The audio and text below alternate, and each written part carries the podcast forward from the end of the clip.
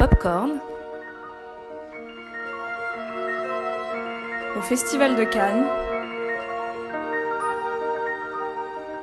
sur Radio Germaine.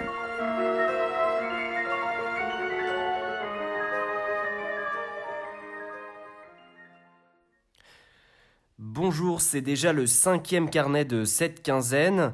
Euh, on en est environ à la moitié et euh, pour l'instant on est très gâtés. C'est pas nos chroniqueurs qui vont vous dire le contraire.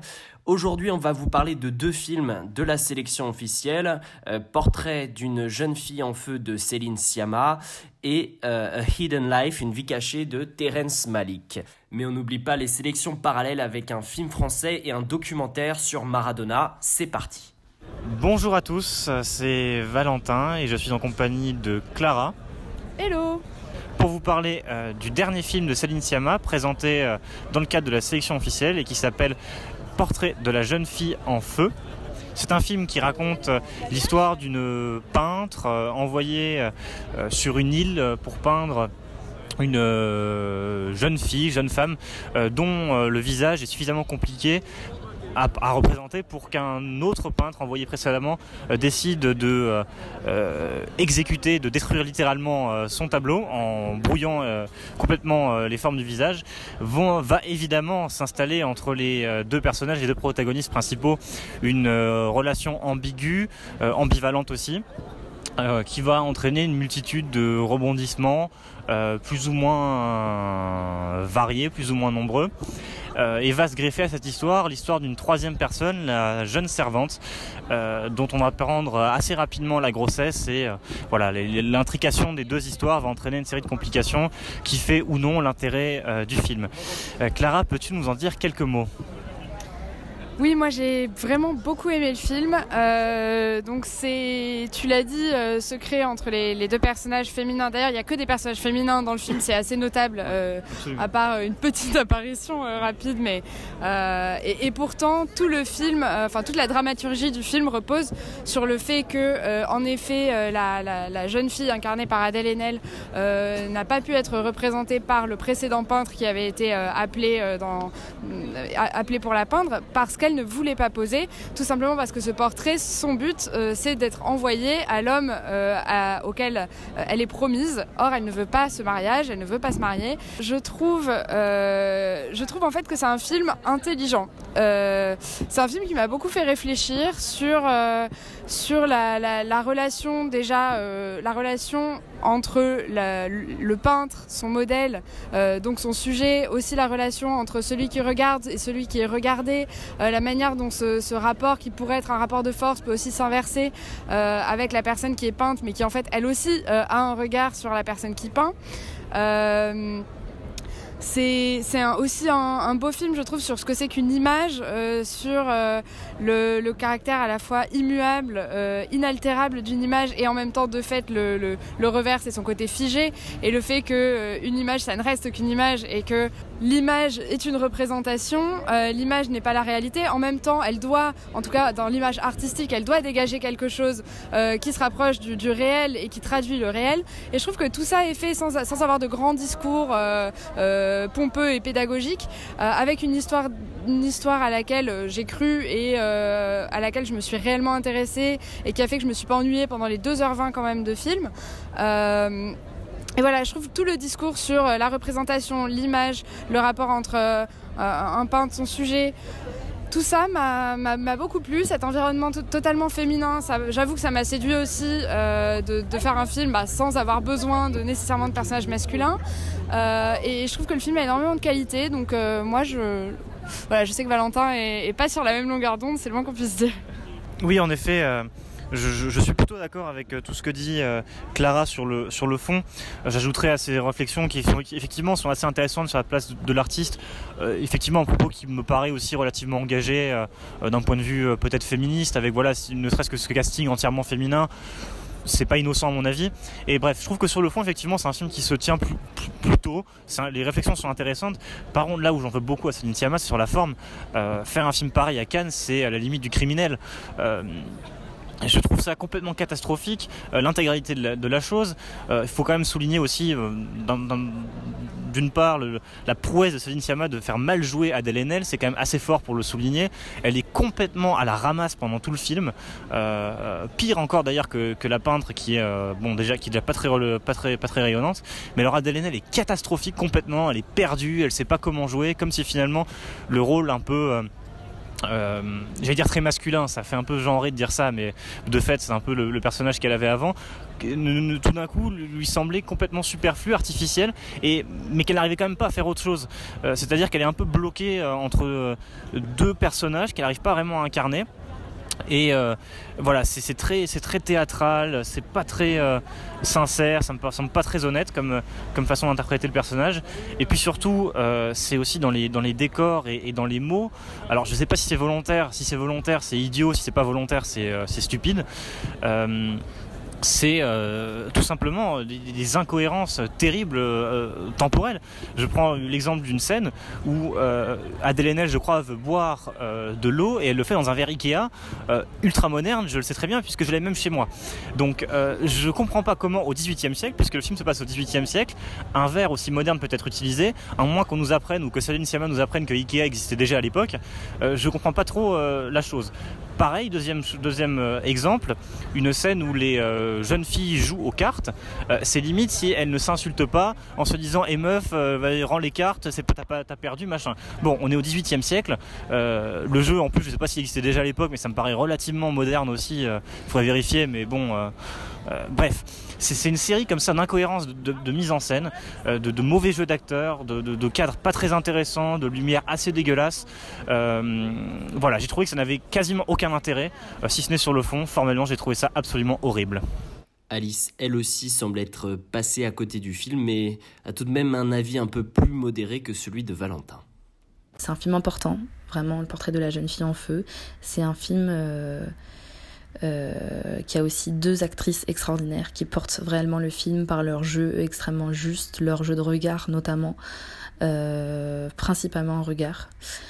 Mais, euh, mais voilà, ce film malheureusement m'a pas parlé au plus profond de moi parce que euh, c'est un film qui est censé parler d'amour, de, de, découverte, mais pour moi le film euh, ne, ne s'envole pas. La mise en scène est, très froide en fait. C'est une mise en scène très travaillée, la lumière est, très, très froide, les plans sont tous très statiques, très composés. Et ce qui est dommage en fait, c'est que les personnages eux-mêmes sont statiques. Et alors que ça peut se comprendre au début quand il y a une gêne et que elle se rencontre autour d'une enfin elle pose pour un tableau donc le côté statique est vraiment inhérent au propos du film mais on aurait envie que le film s'envole en fait. On aurait envie que que les femmes que qu'elles s'animent puisqu'elles s'aiment donc qu'elles ne deviennent plus statiques. Et je trouve que dans cette représentation de l'amour pour moi ça ça me parle pas, il n'y a pas assez de sensualité, il n'y a pas assez de mouvement. C'est un film beaucoup trop intellectuel, beaucoup trop cérébral, euh, beaucoup trop euh, littéraire aussi, c'est très intelligent, il y a plusieurs... Enfin, elle parle du, si, du mythe... Euh, si c'est ça, du mythe d'Eurydice et d'Orphée, pardon. et, et voilà, et ce film en fait il est il est trop littéraire et pour moi il ne m'a pas fait ressentir ce que c'est euh, ce que c'est l'amour alors que son sujet me parlait énormément c'est dommage et, euh, et, elle le dit dans le film euh, voilà Orphée a décidé d'être d'être poète plutôt qu'amoureux en se retournant pour regarder Eurydice mais voilà pour moi ce film c'est peut-être un film de poète mais il n'est pas assez n'est pas assez un film d'amoureux. Et pour que ce soit une vraie poésie, pour moi, il faut que ce soit plus sensoriel, plus dans les sens. Euh, et, là, ça, ça manquait. Deuxième film de cette sélection officielle, et peut-être l'un des plus attendus, c'est A Hidden Life, une vie cachée de Terence Malik, qui fait son grand retour en compétition huit ans après avoir remporté la Palme d'Or avec The Tree of Life en 2011. Coucou, c'est Jeanne et Charles. C'est le jour numéro 7 euh, sur la croisette. Aujourd'hui, le soleil est revenu, ce qui nous fait vraiment très plaisir et ce qui nous redonne euh, du courage et de la force pour aller voir encore plus de films. Charles est d'ailleurs dans la queue de la quinzaine et, euh, moi je vais aller voir des courts-métrages à la critique. Mais aujourd'hui, on vient vous parler du film que nous avons vu hier soir pour ma part et toi? Pareil. Pareil. A Hidden Life de Terence Malik, un film de 3 heures qui raconte l'histoire d'un couple dans les années 40 dans la campagne allemande, dans les montagnes allemandes plutôt, Et le, mari est appelé à la guerre, mais il va très vite être contre cette guerre et donc se mettre dans un acte de résistance, de ne pas suivre le mouvement du nazisme. Et ça va être bon, leur histoire d'amour et c'est surtout ça en fait, une histoire d'amour je pense. Charles, qu'est-ce que tu en as pensé?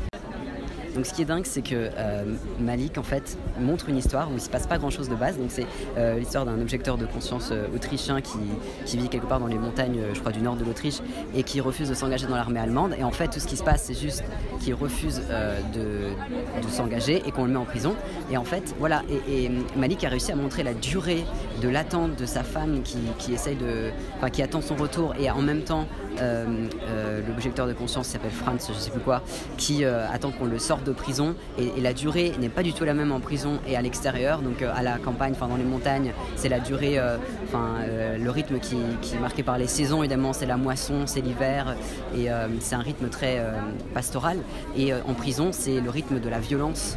Donc c'est pas du tout la même chose. Et aussi le rythme des, des, promenades dans la cour. Donc c'est un rythme qui est très binaire à l'intérieur de la cellule les violences, à l'extérieur la petite promenade. Et c'est je trouve ça magnifique de mettre en parallèle ces deux durées.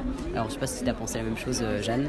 Oui, j'avoue, je m'étais pas trop fait la réflexion. Moi, ce qui m'a vraiment marqué, euh, surtout dans la première partie du film, et parce que je pense que c'est vraiment des pensées que j'ai depuis le début de ce festival, c'est que tous les films sont hyper engagés et politiques à mon avis.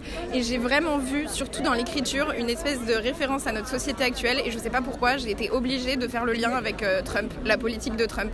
Et vraiment, moi, c'est comme ça que je l'ai interprété, même si c'est très lointain de tout ça.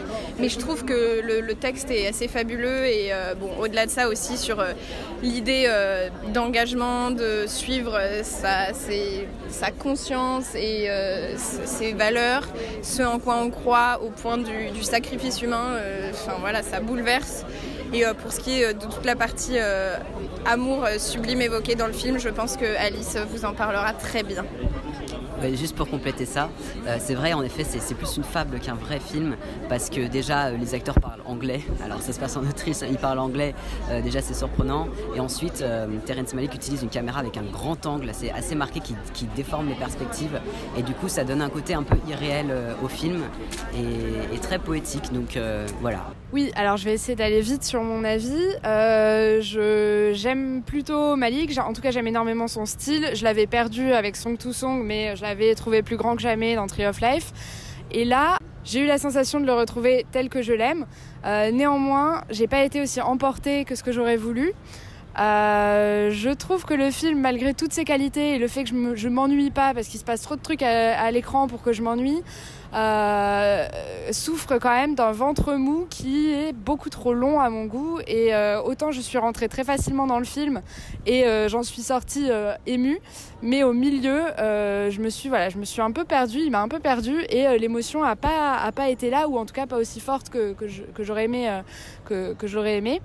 Euh, alors peut-être parce que euh, je me suis habituée à un Malik euh, moins linéaire, plus rigoureux, moins rigoureux sur, sur un scénario, une histoire, un récit plus, plus standard, on va dire. Et là, lui revenant à une vraie histoire, on va dire, je, l'ai moins aimé finalement que quand il était beaucoup plus libre et beaucoup plus euh, vaporeux avec des, avec des propos métaphysiques, philosophiques, euh, etc., que je trouvais souvent très très euh, percutants.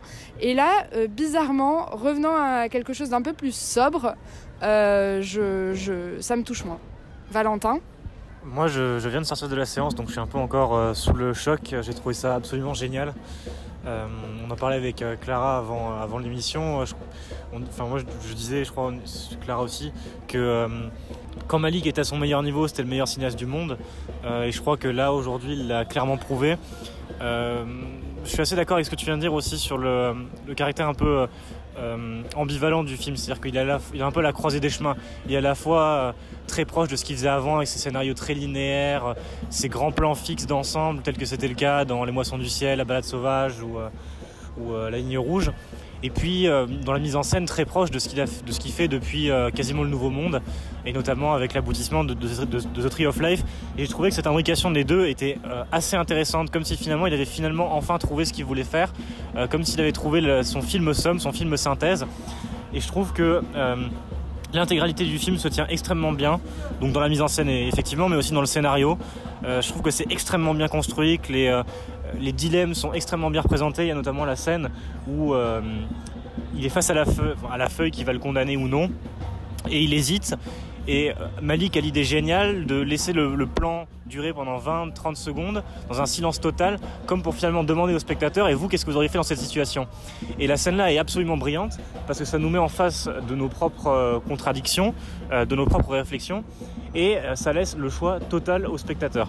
voilà, j'ai trouvé ça absolument parfait. Enfin, non, peut-être pas parfait. Évidemment, les délires un peu panthéistes, euh, naturalistes et euh, quasiment divins de Malik euh, peuvent agacer ou pas d'ailleurs. Bon, on sait qu'il aime bien Whitman, il serait temps qu'il change de bouquin. Mais voilà, en somme, j'ai trouvé ça vraiment, vraiment très très bon. j'ai pas été très conquis par le début de festival. J'ai enfin trouvé, lors de mon dernier jour d'ailleurs, super, le film parfait, ou en tout cas ma palme pour l'instant. Donc extrêmement conquis. Alors moi je me suis un peu mépris sur le film parce que euh, en voyant le titre Une vie cachée, je m'attendais effectivement à suivre un couple euh, dans la campagne autrichienne, à l'écart de la guerre qui fait rage au loin, quelque chose voilà euh, qui resterait dans, cette atmosphère paysanne, bucolique et pas du tout en fait la guerre elle est là, elle est bel et bien présente. Effectivement, tu parles d'un film qui est à la croisée des chemins. Euh, c'est totalement le cas. C'est-à-dire que euh, euh, le film aussi entre effectivement des, des, réflexions métaphysiques sur, sur la foi du personnage, sur ce que c'est que de résister, que, sur la résistance morale, religieuse, etc. Et puis il y a une, narration un peu plus linéaire avec un scénario plus abouti, construit que dans ses précédents films. Ce qui fait que moi j'ai pas été emporté totalement par l'un ou l'autre des aspects. J'aurais aimé mais euh, être aussi euh, subjugué par euh, la beauté des plans que dans The Tree of Life ou alors, ou alors être totalement happé par l'histoire comme, dans les, comme dans La Ligne Rouge Les Moissons du Ciel. Là, on est un peu entre deux, ce qui fait que j'ai pas réussi à totalement m'impliquer dans, dans, dans, le film. maintenant, je reconnais ses qualités. voilà, cette ouverture avec ces paysans qui labourent la terre de façon très voilà, naturaliste. on sent l'application même physique des ça c'est quelque chose que j'ai beaucoup aimé, qui m'a fait un peu penser au ruban blanc de, de. Euh, mais maintenant, voilà, je pense que le film, effectivement, comme l'a dit Clara, souffre d'un ventre mou euh, qui m'a un peu perdu. Euh, bah moi je partage votre, idée sur le fait qu'il y a un ventre mou et que pour moi effectivement le, film se découpe en trois parties et pour moi celle du milieu effectivement est un peu plus lente, un peu plus longue, un peu peut-être un peu plus faible mais la troisième partie s'ouvre sur, euh, de, mon, découpage à moi, hein, s'ouvre sur une, musique de Dvorak que j'aime énormément et ça m'a, ça m'a littéralement euh, fait rentrer dans le film à ce moment-là euh, complètement et je me suis dit que là, il pouvait montrer tout ce qu'il voulait de cette histoire, j'allais être dedans et, et, c'est à ce moment-là que j'ai vraiment pu suivre, enfin m'impliquer dans l'émotion des personnages. il montre très bien et euh, l'aspect euh, paysan, euh, l'aspect voilà terre, terrestre, enfin vraiment terrestre. On sent l'odeur des foins quand on regarde ce film, avec la, vie de la femme et de ses enfants, et, et l'aspect prison avec le, le, le, mari est vraiment très bien représenté aussi je pense que c'est un film qui peut autant plaire aux, pro-Malik qu'aux anti-Malik parce que bah, peut-être dû à cette croisée des chemins là dont on parlait tout à l'heure. Euh, on retrouve tout ce qui a fait la patte de, de, Terence Malick avec euh, euh, ses, grands plans d'arbres, ses grands plans de paysages, ses focales super courtes qui, éclatent un petit peu l'image. Qui moi, pour tout à fait au début, m'ont un peu gêné, surtout sur les plans rapprochés sur les, personnages, parce que forcément ça leur agrandit complètement la tête, ça les déforme un peu.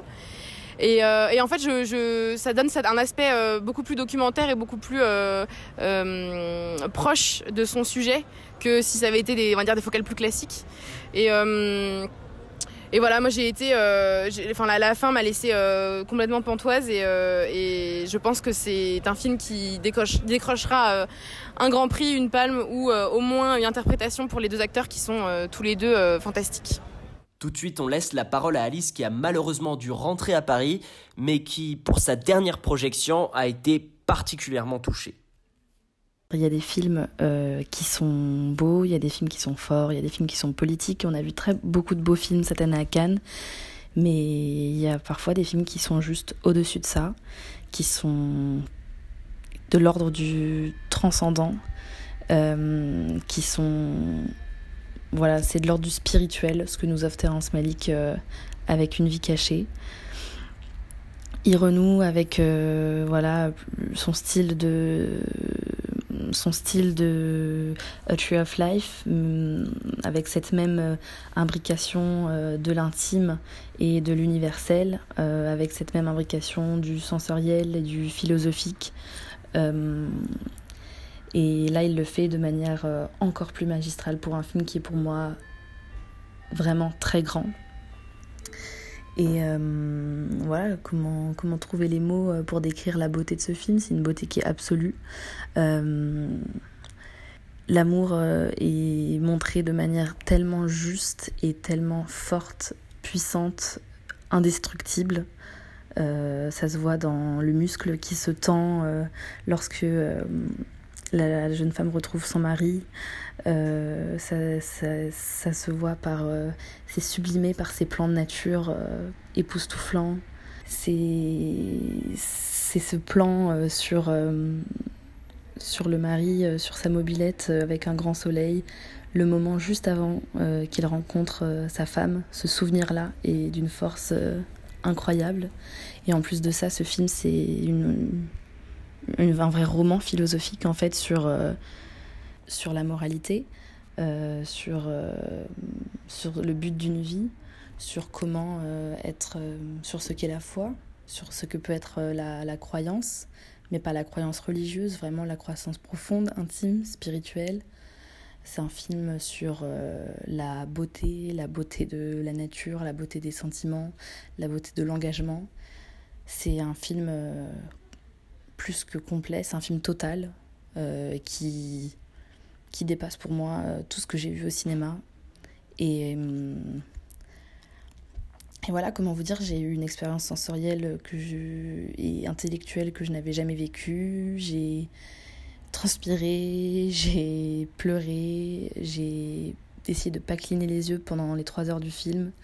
Euh, voilà, c'est un spectacle plus qu'époustouflant. J'étais subjuguée, je suis encore euh, sous le choc de ce film qui est pour moi euh, pas seulement une révélation, c'est oui voilà, c'est vraiment une, une révélation. Voilà, je pense que ce film a et va changer ma vie. donc voilà, Terence Malick, Hidden Life, euh, c'est non seulement la Palme d'Or pour moi, mais euh, l'un des films les plus beaux qu'on a fait et qu'on fera sûrement. Donc euh, voilà, les mots manquent pour décrire avec justesse et faire honneur en fait à, à ce monument, ce monument de, cinéma, mais, mais surtout ce monument d'art en général, et de philosophie, de poésie, de, beauté, de, voilà, il n'y a pas assez de mots, euh, je manque de mots pour, euh, pour aller euh, vraiment vous décrire exactement ce que j'ai ressenti. Du côté de la quinzaine, Clara va vous parler d'un film français, Perdri, et Valentin achèvera cette émission en vous présentant un documentaire sur Maradona pour les amateurs de foot. Bonjour à tous, c'est Clara et aujourd'hui je vous parle de Perdri, film présenté à la quinzaine des réalisateurs hier, film français réalisé par Erwan Leduc et avec notamment euh, Swan Arlo, euh, Nicolas Maury, euh, Fanny Ardant. Euh, donc euh, comédie, euh, drame, comédie plutôt française. En tout cas, le ton du film au début est largement du côté de la comédie. il y développe un humour que j'ai beaucoup aimé parce que très singulier. tout tombe assez juste. C'est vraiment très bien écrit, très spirituel, très hum, voilà bien dit. Il y a quelque chose de d'assez charmant, d'assez piquant au début du film. Euh, et malheureusement, alors que j'avais été très emportée, j'étais euh, j'étais vraiment, euh, j'avais vraiment l'impression d'assister à la naissance d'un auteur qui pouvait vraiment me toucher. je trouve que le film se standardise un peu au fur et à mesure et que dans sa deuxième partie, il s'accroche beaucoup plus, il s'attache beaucoup plus à décrire une histoire d'amour que et du coup il en perd aussi son, son côté plus comique et plus marrant. Et, euh, et, du coup, le film de fait, a un peu moins de saveur petit à petit. Et voilà, mon, mon premier sentiment, c'est un peu décanté.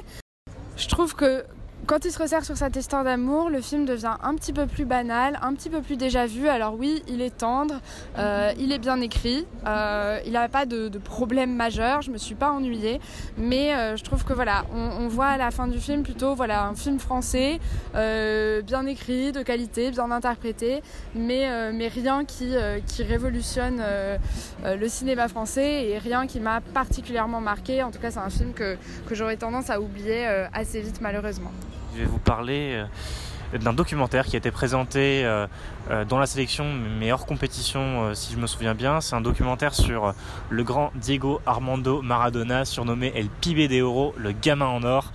un documentaire de Asif Kapadian qui avait été le réalisateur il y a quelques années d'un documentaire sur Amy Winehouse sobrement intitulé Amy c'est un film donc, euh, comme son nom l'indique, qui raconte la vie euh, de Diego Maradona en se focalisant principalement sur ses années passées en Italie, notamment à Naples où il était devenu euh, le dios à Naples, l'idole absolue des fans du Napoli, mais aussi de tous les Napolitains, qu'il avait réussi à faire triompher face aux ogres du nord de l'Italie, le Milan AC la Juventus Turin notamment, qui les traitaient volontiers de gros puants, de crado et compagnie.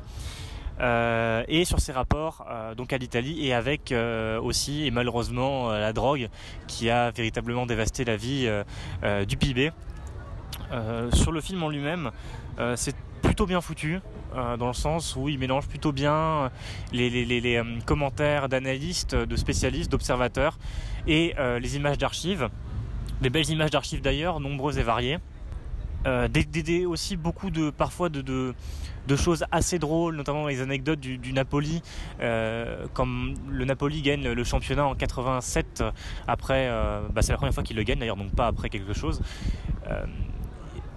le, supporter, l'ultra napolitain racontait qu'il euh, avait pris sa moto, qu'il était euh, arrivé euh, face au cimetière de Naples et qu'une banderole était déployée en indiquant vous avez raté quelque chose.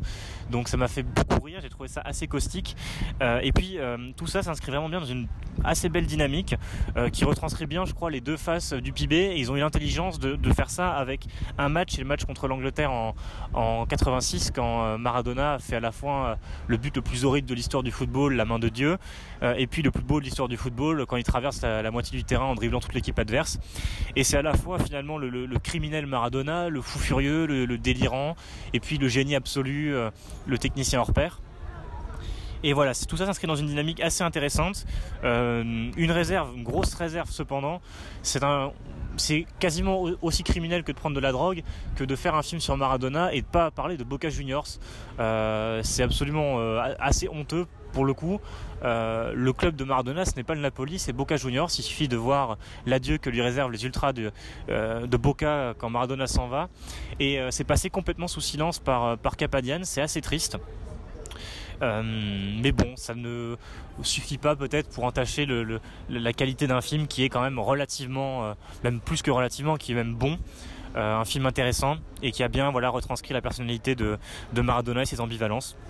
Donc à nouveau euh, une euh, bonne, euh, une bonne impression de ce film sur Maradona malgré quelques difficultés ou erreurs criminelles.